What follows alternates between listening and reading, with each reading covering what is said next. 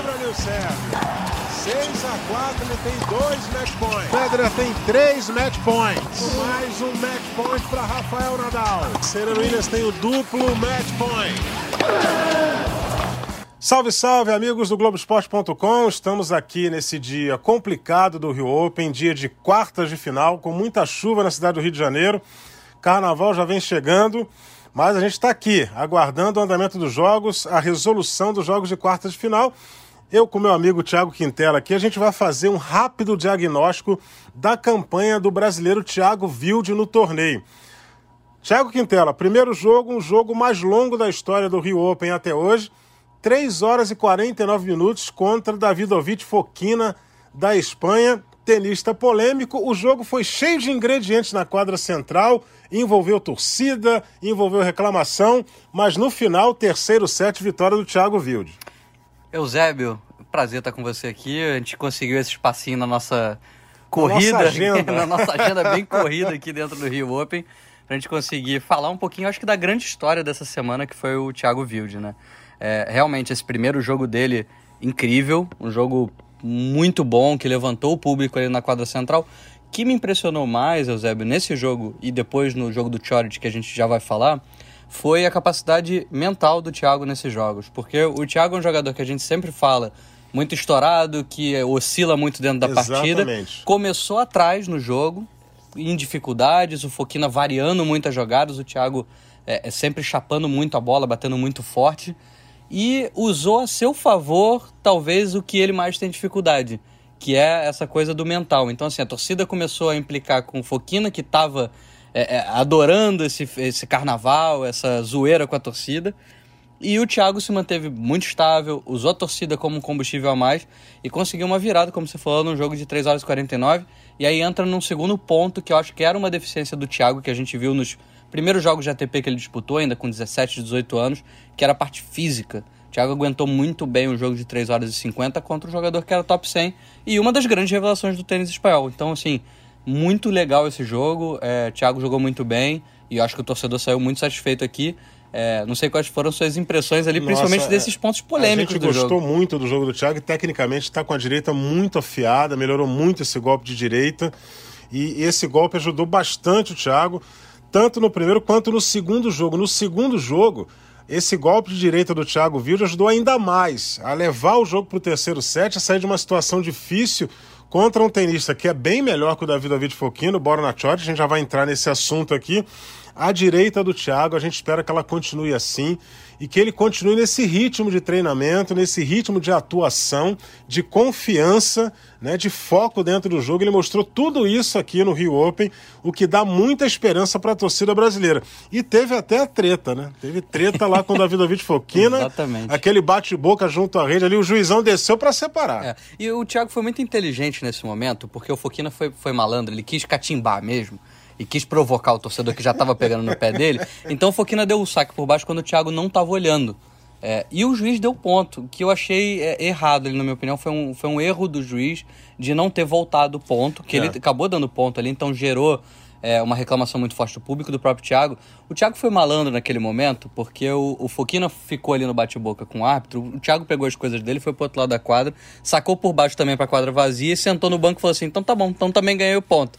Então, isso mostra, assim, óbvio que uma é, é provocação, mostra, óbvio, um pouco da personalidade do Thiago que não leva desaforo pra casa, mas mostra também que ele estava muito tranquilo no jogo, assim, muito ciente do que precisava fazer, muito ciente das condições do jogo ali, dessa tensão e tudo mais, e soube lidar muito bem.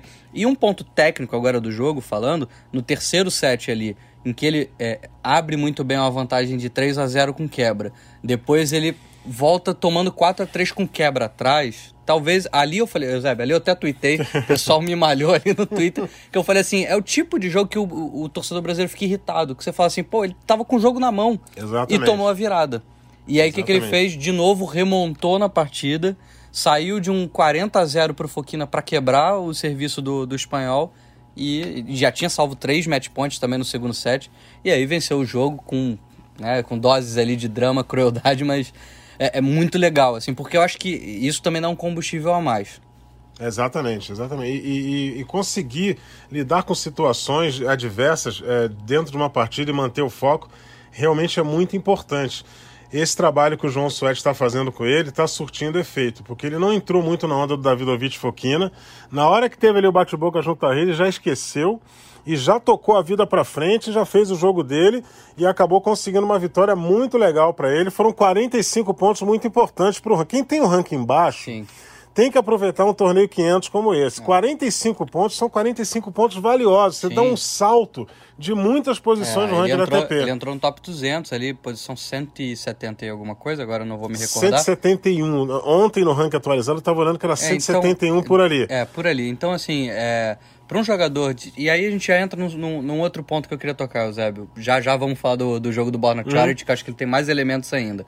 É, eu conversei com o Thiago antes do jogo contra o Chorit, e depois a gente conversou aqui na coletiva também.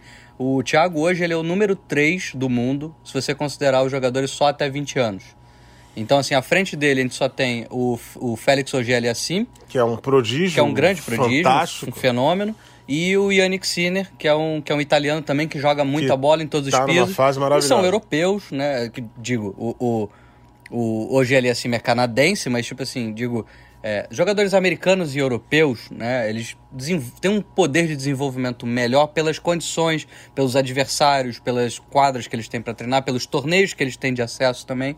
É, aqui na América do Sul é mais difícil é, essa não, evolução. Não tem esse intercâmbio. Exatamente. Então, assim, é, o Thiago sabe que ele está numa evolução muito boa. É, como eu disse, a gente estava conversando e o Thiago ele tocou num ponto importante, porque para mim, ele tá com o número 3 é fantástico. E ele falou assim: para mim isso não, não importa. O que importa é eu estar tá jogando um ATP e jogando de igual para igual com o número 90, com o número 30 do mundo, como ele fez aqui.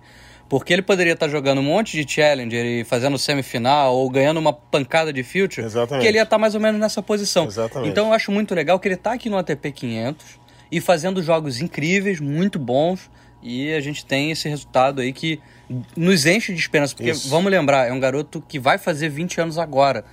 O Guga, com 20 anos, foi quando ele ganhou o, é, o torneio de Roland Garros. O Guga foi precoce, mas quando o Guga ganhou o Roland Garros, ninguém esperava que o Guga fosse despontar tão rápido. Então, assim, é, é, e hoje, principalmente, que as gerações são mais longas, é normal também que o, que o Thiago e outros jogadores demorem um pouco mais. Você tem um, um Ogeli Assimi e o Yannick Sinner, são exceções. Exatamente. É, como foi o Nadal também foi uma exceção.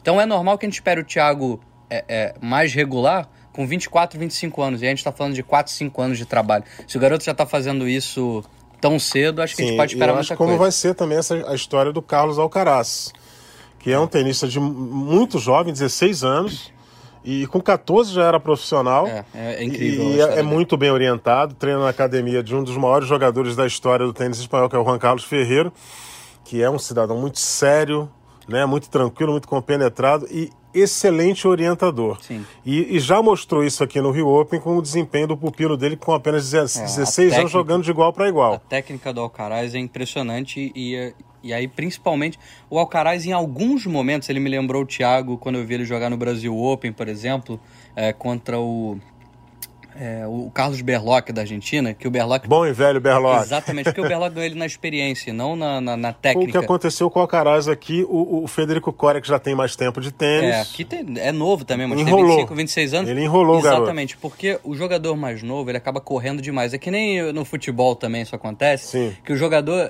quem corre a bola, tem aquela história, o Thiago hoje me parece correndo menos dentro de quadro e, e nesse, nesse, papo que eu tive com ele, ele falou um pouco disso também.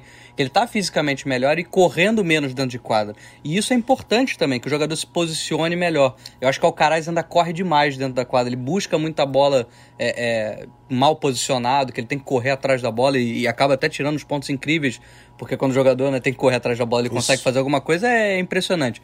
Mas é, eu acho que ele está num, num desenvolvimento que promete bastante coisa. Agora vamos falar do jogo do Chorit. Esse jogo foi demais, esse jogo do Chorit foi demais. O Chorit é, su surpreendeu, ganhou o primeiro set, né? E aí a gente falou, não, agora... Pô, é, surpreendeu, vai... assim, no é, nível acima, né, do, do, do Surpre... não, não, O termo não é bem surpreender, ele, uhum. ele, sustentou o favoritismo que ele entrou na quadra. Ele ganhou o primeiro set, aí a gente falou ali, pô, eu falei para nós, pô, cara, agora vai ficar difícil. Vamos ver como é que ele vai se comportar no segundo. O, o, o Thiago veio acertando tudo, e a direita a direita falando muito alto. É. Né? Meteu um 6-1, aí o início do terceiro ali e tal. Tie break no terceiro, quando, quando o Church abriu 4x0, eu falei, cara, agora vai ficar mais difícil ainda. Daqui a pouco tava 4x4. 4x4, é. E foi definido no detalhe, eles um erro não forçado no final. Foi.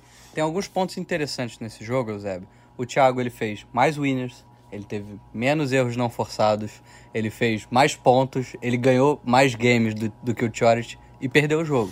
É. Isso é o tênis. Exato, o tênis Você, é precisa, assim. você, você e o Narco falam muito big disso. point, é o você ponto precisa ganhar vermelho. os pontos importantes. Exatamente, exatamente. Então, assim, dane-se se você sofreu um monte de breakpoint e, e, e você conseguiu segurar na hora do vamos ver. Você teve o Djokovic e o Federer, É, vamos um lembrar desse placar em jogo. Grand Slam de 0-6, 0-6, 7-6, 7-6, 7-6, você ganhou o jogo 3x2. Exatamente, mesmo tomando dois pneus. Exatamente. Então, é, é, eu acho que o jogo teve um, um pouco dessa cara de que, sim, o Thiago jogou melhor.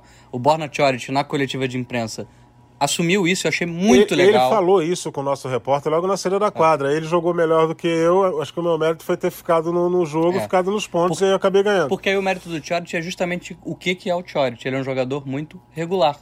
Ele é um jogador que oscila pouco dentro da partida. E aí o Thiago venceu de 6 a 1 não porque o Choric jogou muito mal. O Choric até deu uma largada do, Uhum. do- do- do- da metade do set pra frente, o Choric deu uma diminuída de ritmo, porque não valia a pena também correr atrás. Mas o Thiago subiu de nível, assim, incrivelmente. É, começou a sacar muito melhor a partir do segundo set. É, no terceiro não enfrentou nenhum breakpoint. Então, assim, um saque, um- uma percentagem de saque Uhum. também muito alta. Jogou com o primeiro serviço, acho que em 80% das vezes, mais de 80% das vezes, o que é. Teve uma hora que eu olhei a estatística, 100% dos pontos vencidos com o segundo saque. É, então, tava assim, o Thiago o. Thiago tava sacando muito bem, Ou como seja, você falou. todos os pontos quando jogou com o segundo saque. E como você falou, a direita dele andando uma barbaridade, muita bola na linha, assim, então muito bem colocadas as bolas também. Corajoso. Corajoso, muito corajoso. Já tinha mostrado essa coragem contra o Foquina, que teve é, três match points contra, que ele jogou pro pau, como a gente chama, né? Foi pra cima, não se intimidou. Então, assim, Eusébio, é, o que a gente pode resumir, apesar dele ter caído numa segunda rodada apenas, Mas é um 500. né? é um, é um ATP 500 e é do jeito que foi. Para um jogador 32 do mundo, ele nunca tinha pego um top 50 na vida dele e encarou o jogo dessa forma, mesmo com a pressão de torcida, é, é, com um certo, entre aspas, um favoritismo como jogador da casa, de ter que assumir esse protagonismo, não é nem favoritismo, Uhum. ter que assumir um protagonismo no jogo. Ele, ele assumiu e acho que, me, pelo menos a mim, me dá uma renovada de esperanças aí na- no, no eu tênis também. nacional. Eu também. Eu também. Porque eu acho que desde o Tomás Belucci a gente não tinha um jogador que a gente fala assim, opa, Esse cara é regular. esse jogador ele pode fazer muita Esse coisa. cara, o, o Belucci, é, só abrindo aqui um, um parênteses rapidamente sobre o Belucci, o Belucci realmente foi muito injustiçado por muita gente, né? É, sim, ele O teve uma carreira muito linda. É, né? pra, pra quem conhece o mínimo de tênis, você olha pro jogo do Belucci, ele tem muito jogo, tem muita bola, e não é qualquer tenista que é 21 do mundo. Não. E nem ganha três Não é qualquer. Depois do Guga, ele foi o melhor brasileiro ranqueado na história. Ele superou o ranking de Fernando Meligeni, que, na minha opinião, é um monstro. Era um monstro em quadra. Dentro das suas limitações, o Fininho fazia coisas. que, Se ele tivesse um pouquinho mais de bola, ele teria entrado entre os 10 do mundo. É verdade. É? É, é, o, o Fininho não tinha muita técnica, mas era um jogador O que... coração, ele que tinha era- dois corações. É, e mais do que o coração, ele era um jogador que ele lutava. Do, o- o- cada ponto era como se fosse Não, o último. ele vendia ele. caro, Era, vendia era impressionante. É, o Tomás já era um jogador totalmente diferente desse estilo, mas com uma técnica muito, Muito apurada, uma mão muito pesada, um Exatamente. jogador canhoto que sempre dificulta bastante. O Thiago Wilde ele tem alguns aspectos interessantes. Não vou comparar ele com o Federer, não entendam Não, mal, não dá. mas assim ele tem uma, uma postura em quadro, ele tem uma altura parecida com o Federer.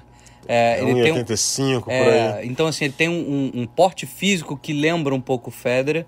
É, não estou falando de técnica Não, aqui. aí não eu tô dá falando assim de um comparar. jogador que eu digo assim, ele parece moldado pro tênis. Ele é um jogador que tem um, um- um físico muito privilegiado. Dele não é tão alto, então ele consegue ser rápido, mas ele não é tão baixo. Ele é, é, tem uma envergadura bacana também para pegar na bola. Ele é um jogador que é, foi bem moldado e acho que tem muito potencial. Então, muita esperança, Eusébio, pra gente, pra gente ver nesses É, próximos e, anos. o- e o bom disso tudo é que a gente só, só, só tá no início da temporada 2020. É, Ainda tem tem, muito tênis pelo ano afora e a gente vai ver para onde o Thiago vai. Como, é, eu acho que agora a equipe dele tem que sentar e dar uma analisada no desempenho dele nesse torneio e dar uma direcionada para ver onde ele pode ir com o ranking que ele tem. Sim. Onde ele pode jogar com o ranking que ele tem. E só pra gente finalizar, Eusébio, o que eu acho mais legal no Thiago é que ele não depende de um piso só. O Thiago ganhou o US Open Juvenil na quadra dura, tem um jogo muito interessante para quadradura porque ele é rápido Uhum. e tem essa mão pesada, então ele não é um jogador que fica lá no fundo de quadra trocando. Ele vai para cima, ele devolve dentro da quadra, ele é um jogador moderno.